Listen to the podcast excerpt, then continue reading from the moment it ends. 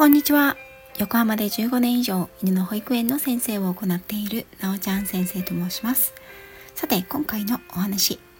釣りタイトルではございません。ですが、色恋話は一切ありませんので、もし期待して入ってこられた方は、どうぞスーッと、あの、ここ、ここら辺で配信をストップしていただければと思います。実は数ヶ月前に山口さやかさんとのコラボの中で世界を旅した中で人生を変えた男性との出会いはありますか？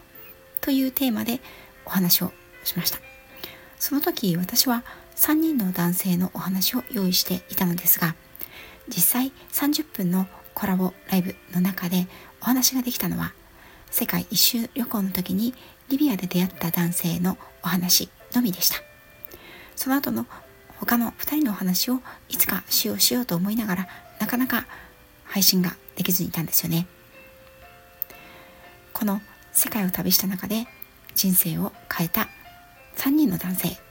のうち1人は世界一周の旅行の中で出会った最も印象的な出会いの一つであったリビアで出会った男性でした。これはですねお話を配信の中でしておりますのでもしまだご存じないという方は私の過去の配信。世界一周の旅行記を概要欄に貼り付けておきますのでよかったら聞いてみてくださいね。またモンブランパーク師匠が私の世界一周の船旅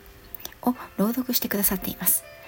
その配信もご紹介いたしますのでよければそちらも聞いてみてください。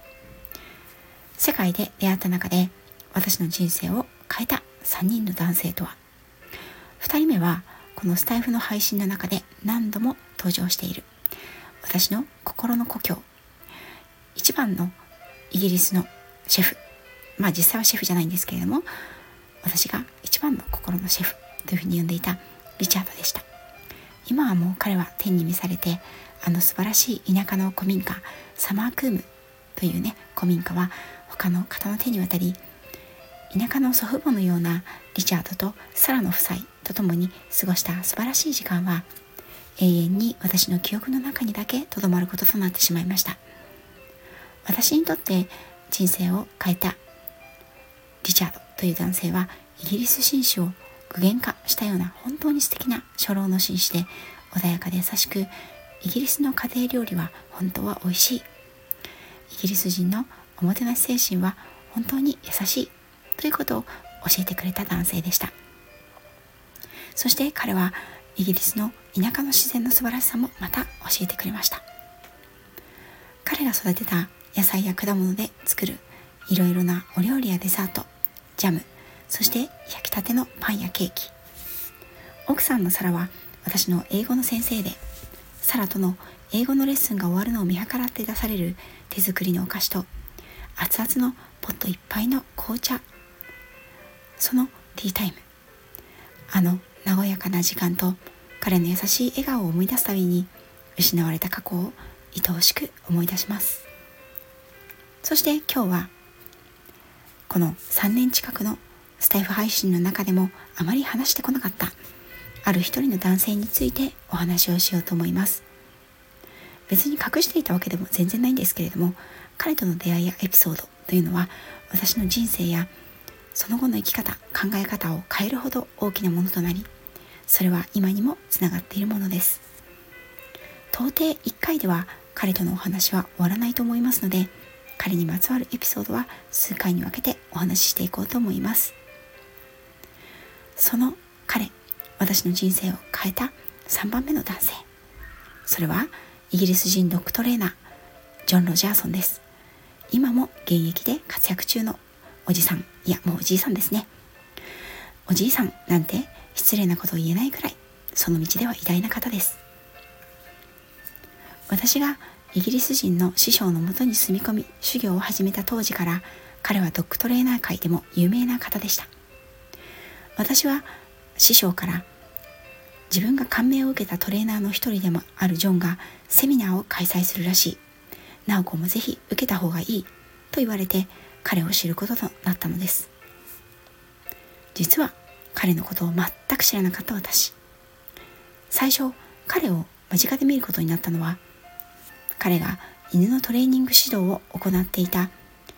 動物愛護団体バタシードッグキャットホームのチャリティーセミナーでした。イギリスには大きな動物愛護団体がいくつかありますがこのバタシードッグキャットホーム今はバタシーと呼ばれていますがこちらはスポンサーに大手企業やロイヤルの関係者もいらっしゃる。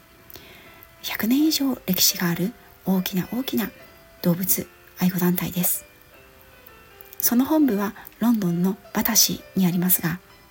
このセミナーは王家のゆかりの地でもあるウィンザーの施設で行われました。この時は確かバタシーホームウィンザーにて施設の活動や保護された犬たちや猫たちがどのような経緯で振り分けられ必要ならトレーニングを受け里親とマッチングに赴いたりリフォームされるまでの流れやその時のトレーニングに関するセミナーだったと思います。その当時バタシーに所属するスタッフに犬の扱い方やトレーニングを指導するトップトレーナーであったジョンが犬のトレーニングについて講義をするということで私の師匠はぜひ行ってきた方がいいと勧めてくれたのはこのセミナーでした。ウィンザーはロンドンにもほど近く私のいた田舎町とは到底違うおしゃれで洗練されながらも落ち着きのある美しい町でした。師匠の家族以外に全く人に会わないようなむしろウサギやネズミキジなどに会う確率の方が到底高かった田舎暮らしに若干飽き飽きしていた私は王家のお城がある。ウィンザーに一日一人で行ってきていいよ。たとえ勉強のためと言ってもお休みをいただけるということでとってもウキウキして足を伸ばして小旅行気分でした。ということで私はセミナーの内容もよくわからないまま申し込んでもらったんでした。とりあえず行ってくるね。ということで出かけたことが私の運命を変えることになったのです。つくづく私って本当に行き当たりばったりの人生ですね。初めて思いたいわゆるドッグトレーナーさんのセミナーの内容はもちろん大勢の人がいて英語ははっきり言って理解できたとは言えませんでした。それでも私はとても感銘を受けました。何より興味を引いたのはイギリスの愛護団体事情でした。美しく広々とした施設。豊富な人材。経験豊かなプロによる指導やケア。レスキューからケア。マッチングからリフォーミングまで徹底した動物たちのケアがそこではなされていました。それらの多くが寄付などにより多く運営されているという事実にもまた感銘を受けました。現在でもここまで組織化された動物愛護団体というのは民間団体としては日本にはないと思います。私は師匠のもとでは家庭犬やガンドック競技の犬たちのトレーニングやその在り方を見てきましたがイギリスでの保護犬活動レスキュードッグやそのトレーニングというものは初めて触れる分野だったのでそこにとても興味を持ったのです。当然ですが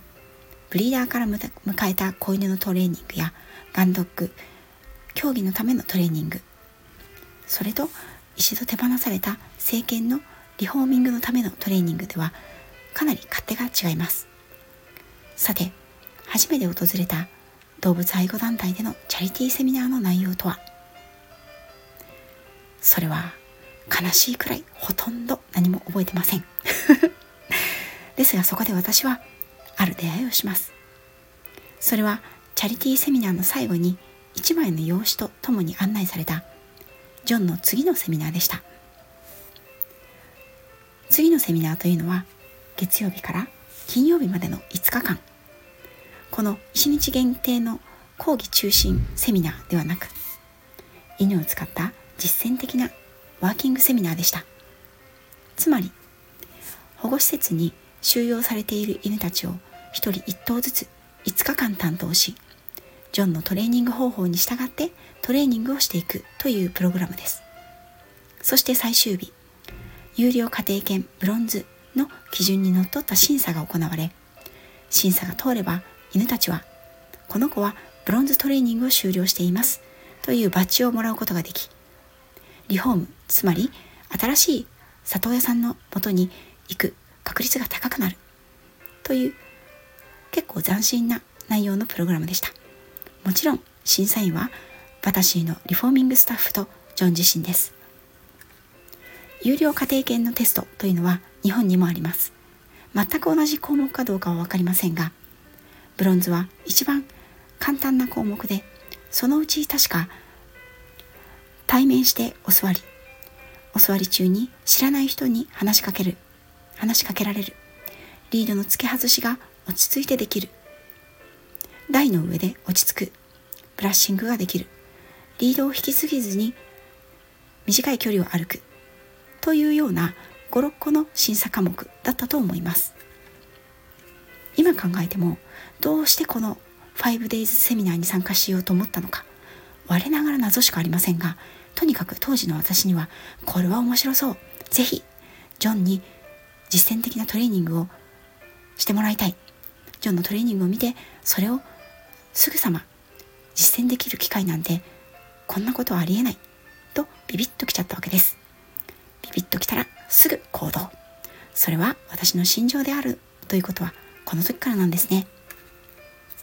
ワンデーセミナーが終わって帰るや否や私はすぐに師匠に次はこの 5days セミナーに参加したいのでお休みが欲しいです。と言いました。師匠は快諾してくれたので次は日本の両親へ電話をしました。なぜってもちろんこういうセミナーって高額なんですよね。私のポケットマネーでは足りず協力をしてもらうためでした。そしてリゾート地観光地としても名高いウィンザーに最低でも4泊はしなくてはならず宿泊費や食費にも費用がかかるわけです。恐る恐る相談したものの親もめったにないチャンスなんだからしっかり学び取ってきなさい。と理解を示して惜しみなく私に金銭の援助をしてくれました。この辺り本当に私は両親に感謝することばかりだなと思います。そして我が子が興味があり学びたいということには出資できるような親でありたいなと思っています。晴れて私は意気揚々とジョン・ロジャーソンの 5days セミナーに参加するために B&B を予約しドキドキしながら私ウィンザーの施設に足を踏み入れたのでした。そしてこの 5days セミナーは今の私につながるほど貴重な体験を与えてくれたものでした。今でもこの時に担当した黒くて大きなミックス犬アレックスのことは覚えているほどです。それでは次回は